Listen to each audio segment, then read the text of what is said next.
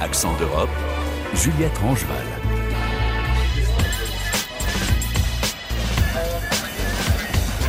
It is up to the working people to save themselves.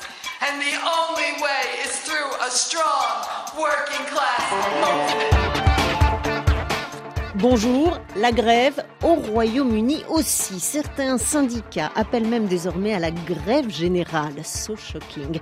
On n'en est pas là, mais ce qui est sûr, c'est que le pays confronté à une inflation qui dépasse les 10% connaît son plus grand mouvement social depuis 10 ans et les enseignants anglais ont rejoint le mouvement pour réclamer eux aussi des augmentations de salaire. Les précisions à Londres de Marie Billon. Le gouvernement ne répond pas, alors les mouvements de grève se renforcent. Les infirmiers et infirmières du syndicat RCN envisagent de débrayer avec leurs collègues des urgences, des soins intensifs et oncologie en février. Ils ont déjà fait grève le même jour que les ambulanciers au début du mois. Les travailleurs de la santé n'ont cependant pas fait grève le 1er février qui était le plus gros jour d'action sociale en plus de 10 ans au Royaume-Uni. 500 000 fonctionnaires en tout, dont les enseignants anglais pour la première fois de cette vague de grève. Ils ont coordonné leur action avec notamment les cheminots, les employés des ministères, de la sécurité des aéroports ou encore les examinateurs du permis de conduite. Certains syndicats appellent à aller encore plus loin jusqu'à la grève générale, mais au regard des lois britanniques, c'est extrêmement compliqué. Les syndicats veulent donc taper plus fort pour obliger le gouvernement à les écouter, mais Londres pour l'instant joue la montre et espère que ces perturbations quasi quotidiennes aliéneront le public et feront plier les syndicats.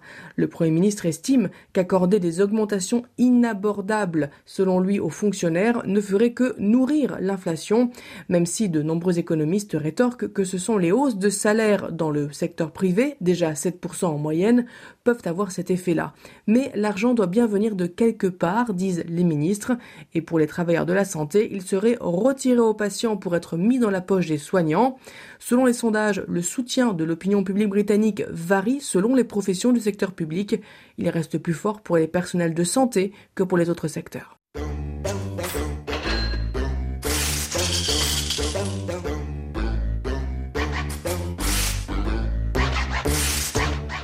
En décembre, l'inflation en Hongrie a enregistré le, taux le plus élevé de l'Union européenne, 24,5%. C'est encore pire pour les produits alimentaires qui ont augmenté de 45% en moyenne. Une situation qui pèse sur de nombreux cafés et restaurants. Écrasés par l'inflation, ils mettent la clé sous la porte. C'est un reportage de Florence Labruyère. Sur ce grand boulevard de Budapest, deux boutiques sur trois sont fermées. Commerce à louer. Cette banderole, Jouja Levaille l'a fixée sur la vitrine de son restaurant. Pourtant, ce bistrot qu'elle avait ouvert il y a dix ans marchait bien. C'était le seul endroit de la capitale où l'on pouvait déguster d'excellents poissons. On a lancé un nouveau concept. Les Hongrois ne connaissent le poisson de rivière que sous forme de soupe ou pané et frit. Nous, on le servait grillé ou rôti, c'est plus sain. On proposait de la carpe, du silure, du cendre et aussi de la truite et de l'esturgeon. Il y a deux ans, les prix alimentaires ont commencé à augmenter sérieusement. En septembre 2021, cinq mois avant le déclenchement de la guerre en Ukraine, la farine avait déjà pris 40%. Mais depuis l'invasion de l'Ukraine par la Russie, les prix se sont envolés. L'huile a doublé de prix. D'autres produits aussi ont énormément augmenté, par exemple le sucre, le beurre et le lait et tous les produits laitiers. Le beurre, les œufs, le fromage et le pain coûtent 80% de plus que l'an passé, sans compter les problèmes d'approvisionnement et de pénurie, ce qui complique la vie quand on est patronne de restaurant comme Jouja. On ne pouvait plus acheter que 5 litres d'huile ou un seul carton de sauce tomate en conserve. Parfois, le grossiste ne pouvait même pas les livrer. On a dû écumer la ville. Pour les tomates en conserve, le grossiste nous a dit que le problème venait de l'usine. Je crois qu'elle est en Ukraine. La goutte d'eau qui a fait déborder le vase, c'est la facture d'énergie cinq fois plus chère que Jouja a reçue à l'automne dernier. Mais impossible d'augmenter de 80% les prix du menu. Il n'y aurait plus de clients. Quand on a ouvert en 2012, on proposait un beau poisson grillé pour 1250 forints. L'année dernière, on l'a mis à 3750 forints. Et on ne faisait pratiquement pas de marge. On ne peut pas augmenter les prix jusqu'au ciel. On n'est pas un resto de luxe qui peut vendre une pizza à 5000 forints. C'est pas réaliste. Jeune quadragénaire, Ildiko Laszlo a elle aussi fermé son café, un petit bar pourtant bien situé dans le quartier festif de Budapest, très fréquenté par les touristes étrangers. On commençait tout juste à se remettre de la pandémie, les affaires reprenaient et vlan, la guerre a éclaté en Ukraine et les touristes ont arrêté de venir. L'été dernier, le tourisme a repris, mais à partir de ce moment-là, ma facture d'électricité a été multipliée par 4 et avec l'inflation sur les produits alimentaires, je ne m'en sortais plus. En moyenne, les produits alimentaires ont augmenté de 45% sur un an. La Hongrie est le seul pays de l'Union européenne à afficher une inflation aussi élevée. Pour l'économiste Dora Durfi, c'est avant tout dû à la politique économique du gouvernement. En janvier 2020, le taux d'inflation était déjà de 4,7%, trois fois plus que la moyenne européenne. Tout ça parce que depuis 2016, le gouvernement a constamment dévalué le forint pour rendre le pays plus compétitif, mais les importations sont devenues plus chères et ça a nourri l'inflation. Pour séduire les électeurs, le Premier ministre populiste Viktor Orban a dépensé beaucoup d'argent public, ce qui a nourri l'inflation. La deuxième cause de l'inflation, c'est l'énorme déficit budgétaire qui avoisinait déjà les 8% en 2020. Et ce n'est pas lié au Covid, c'est parce que le gouvernement a été très généreux avec des entreprises amies. Et l'année dernière, avant les élections, le gouvernement a fait beaucoup de cadeaux aux électeurs. Il a remboursé les impôts aux familles nombreuses et versé un 13e mois aux retraités. Pour freiner l'inflation, le gouvernement a mis en place un gel des prix sur certains produits, farine, sucre, lait. Mais cela ne fait que renforcer la hausse des prix, explique l'économiste Dora Durfi. Un autre facteur de l'inflation, c'est le gel de certains produits alimentaires. Les distributeurs sont obligés de les vendre à prix fixe et ils perdent de l'argent, alors ils augmentent les prix sur d'autres produits. C'est après les fêtes de Noël que Jouja a fermé son bistrot. Elle déplore que le gouvernement n'ait pas vraiment soutenu la profession. Le gouvernement ne veut pas vraiment aider un secteur en crise. Il veut faire croire à l'opinion publique qu'il nous aide. Pendant quelques semaines, il a baissé les cotisations sociales, mais il y avait une telle paperasserie à remplir que tout est allé dans la poche de mon comptable. Selon la plupart des économistes, le taux d'inflation ne devrait pas baisser cette année en Hongrie. Chers amis, nous voulons que l'Europe reste l'Europe. Et ceci n'est possible que tant que nous restons soudés, vous et nous. Encore une fois, merci. Gloire à l'Ukraine. Gloire aux Ukrainiens.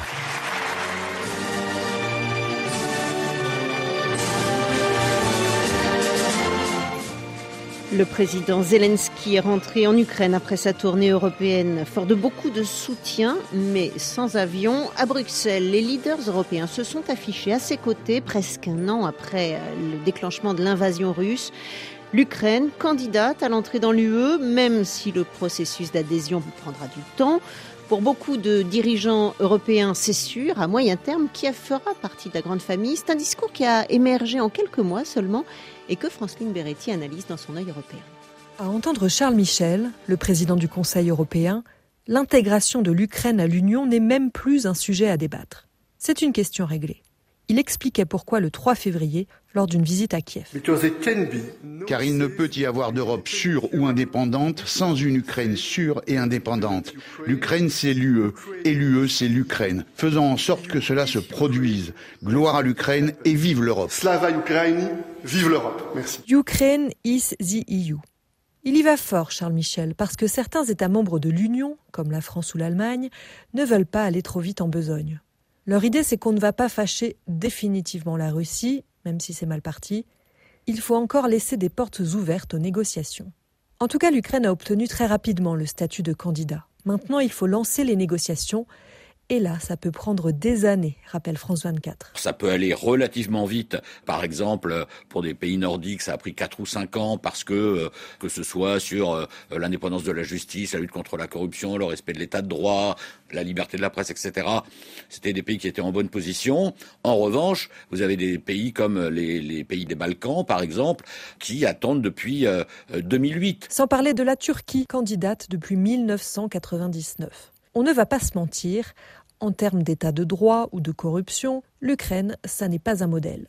Volodymyr Zelensky a d'ailleurs été élu pour mettre fin à ce système gangréné, avec des résultats mitigés. La corruption, ça fait mauvais genre quand on n'arrête pas de demander de l'aide à l'étranger. Plusieurs ONG s'inquiètent d'ailleurs de la grande quantité d'armes livrées à l'Ukraine. Certaines pourraient disparaître dans la nature et se retrouver dans des réseaux terroristes. Alors on passe tout à l'Ukraine Plus qu'à la Macédoine du Nord ou qu'à l'Albanie? Bah oui, c'est compréhensible vu le contexte. Avec l'invasion russe, il ne s'agit même plus de savoir si cet État respecte les critères pour être membre de l'Union européenne.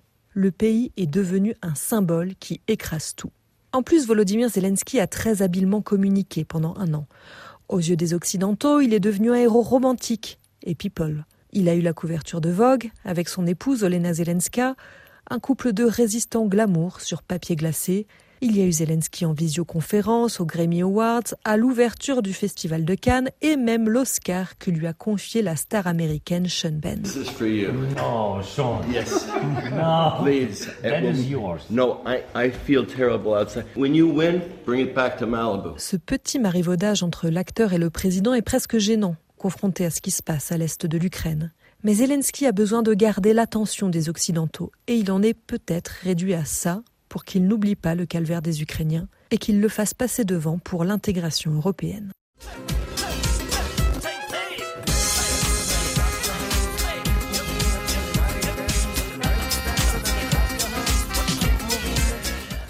15 ans après sa déclaration d'indépendance, le 17 février 2008, le Kosovo n'est toujours pas reconnu par la Serbie. Alors que les Américains et les Européens mettent la pression pour l'obtention d'un accord entre Belgrade et Pristina, les tensions se sont fait particulièrement vives ces dernières semaines, notamment dans le nord, à majorité serbe. Dans les enclaves serbes du sud du pays, une partie de la communauté dénonce l'insécurité qui la viserait. 24 ans après la guerre et les bombardements de l'OTAN, comment ces Serbes vivent-ils les négociations actuelles qui pourraient voir Belgrade être contraint de reconnaître l'indépendance du pays? C'est un reportage dans ces enclaves serbes du Kosovo de Louis Seyé. Nous sommes à Stopse, une ville d'environ 12 000 habitants, en grande majorité serbe. Une enclave serbe qui vit dans la peur si l'on en croit Yasmina Živković, une ancienne députée de la liste serbe pour le Kosovo. C'est simple, quand la nuit tombe, il n'y a plus personne dans les rues. Les gens ont peur des véhicules qui passent. Ils ont peur qu'il y ait quelqu'un à l'intérieur qui soit prêt à leur tirer dessus, simplement parce qu'ils sont serbes. Cet incident qui s'est produit la veille de notre Noël orthodoxe, il a eu lieu à un endroit où les enfants attendent le bus tous les jours pour aller à l'école. Vous pouvez imaginer la peur des parents. Le 6 janvier dernier, deux jeunes Serbes ont été blessés par balle à l'entrée de la ville. L'enquête est en cours, mais l'auteur présumé des tirs, un Albanais membre des forces de sécurité du Kosovo qui était en civil au moment des faits, a été rapidement arrêté et son acte fermement condamné par le Premier ministre kosovar.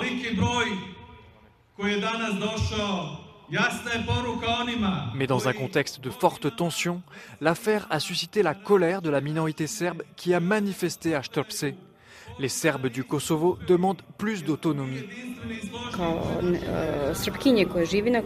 En tant que femme serbe qui vit au Kosovo et qui n'est jamais partie du Kosovo, j'espère vivement que la création de l'association des communes résoudra bon nombre de nos problèmes. On espère que la vie des Serbes au Kosovo deviendra plus sûre, qu'il s'agisse de prendre des décisions sur le long terme ou pour la vie quotidienne, ou qu'il s'agisse de développement économique, d'éducation, de santé. Depuis plusieurs mois, les Américains et les Européens veulent parvenir à un accord de normalisation entre Belgrade et Pristina. Condition première du président serbe, la création d'une association des communes à majorité serbe. Mais pour le politologue kosovar Eraldine Fazliou, les 100 000 Serbes du Kosovo disposent déjà d'une large autonomie avec des écoles et des hôpitaux directement gérés par Belgrade. Je ne sais pas comment ces écoles ou ces hôpitaux peuvent avoir encore plus d'autonomie que ce qu'elles ont déjà aujourd'hui. Mais si le sujet, c'est en fait une autonomie territoriale, avec le regroupement de ces dix communes à majorité serbe, c'est une autre question, et une question politique. Et c'est pour ça que le gouvernement kosovar est très réservé sur la possibilité d'un accord, parce qu'il sait très bien que le but de cette association, ce n'est pas le droit des citoyens serbes du Kosovo, mais celui de la Serbie au sein même du Kosovo, ce qui est tout à fait dangereux, car on a vu dans le passé comment la Serbie s'est servie des Serbes du Kosovo. Depuis le 24 février dernier et l'invasion de l'Ukraine par son allié russe, le président serbe subit de fortes pressions de la part des Occidentaux. Les représentants américains et européens le poussent à accepter un projet d'accord sur le Kosovo. Ce plan, appelé franco-allemand, n'a pas encore été rendu public, mais déjà, à Belgrade, les partis d'extrême droite accusent Aleksandar Vucic de trahir et de vendre le Kosovo. Sur place, les Serbes ne sont toujours pas prêts à reconnaître l'indépendance de Pristina. À 50 ans, Stojan vit à Gračanica, une autre enclave serbe située tout proche de la capitale kosovare. Je pense que la Serbie ne reconnaîtra jamais le Kosovo. Il fait toujours partie de son territoire. Le fait même qu'il compte de nombreux monastères et églises datant du Moyen Âge signifie bien que le Kosovo appartient à la Serbie depuis cette époque-là. Au Kosovo, mais aussi en Bosnie-Herzégovine ou au Monténégro, les nationalistes serbes font de plus en plus entendre leurs revendications. Alors que Belgrade n'a toujours pas suivi les sanctions européennes contre le Kremlin, les Occidentaux veulent éviter tout risque de déstabilisation des Balkans en obtenant un accord rapide sur le Kosovo.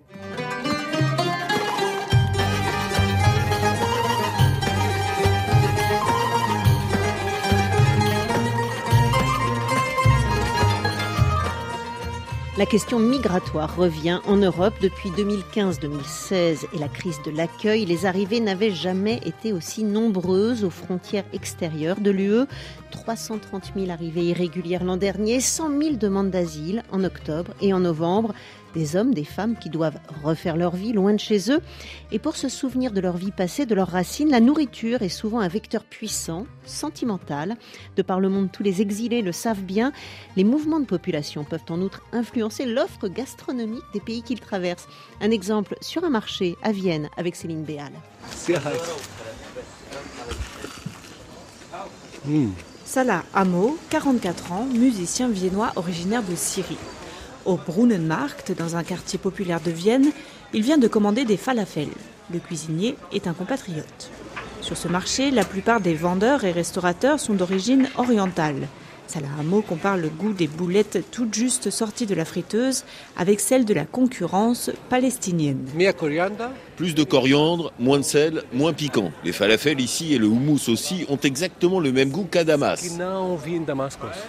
Salah Hamo est installé dans la capitale autrichienne depuis 10 ans. À l'époque, il y avait encore peu de Syriens dans le pays. Je me souviens de la première fois que j'ai trouvé du pain arabe ici. C'est un pain plat mais plus fin qu'en Turquie. Je n'en ai pas cru mes yeux. C'est pas vrai. Il y a du pain syrien à Vienne. Pour le musicien, il y a en cuisine comme en musique quelque chose de sentimental. Les gens pensent que tout est dans la recette. 2 grammes de ça, 2 grammes de ça. Moi, je crois qu'il y a quelque chose de plus qu'on ne peut pas voir. Une énergie, une âme. C'est bien plus profond que ce que l'on pense. Et cela fait toute la différence quand quelqu'un cuisine avec amour. Aujourd'hui, Salah Hamo déambule entre les stands en saluant en arabe certains commerçants. Le Bodenmarkt a longtemps été considéré comme un marché turc, une diaspora établie ici de longue date. Mais depuis 2015, l'Autriche a accueilli un grand nombre de réfugiés fuyant la guerre en Syrie. Salah Hamo a vu beaucoup d'étalages être repris par des Syriens. Il s'arrête devant l'un d'entre eux.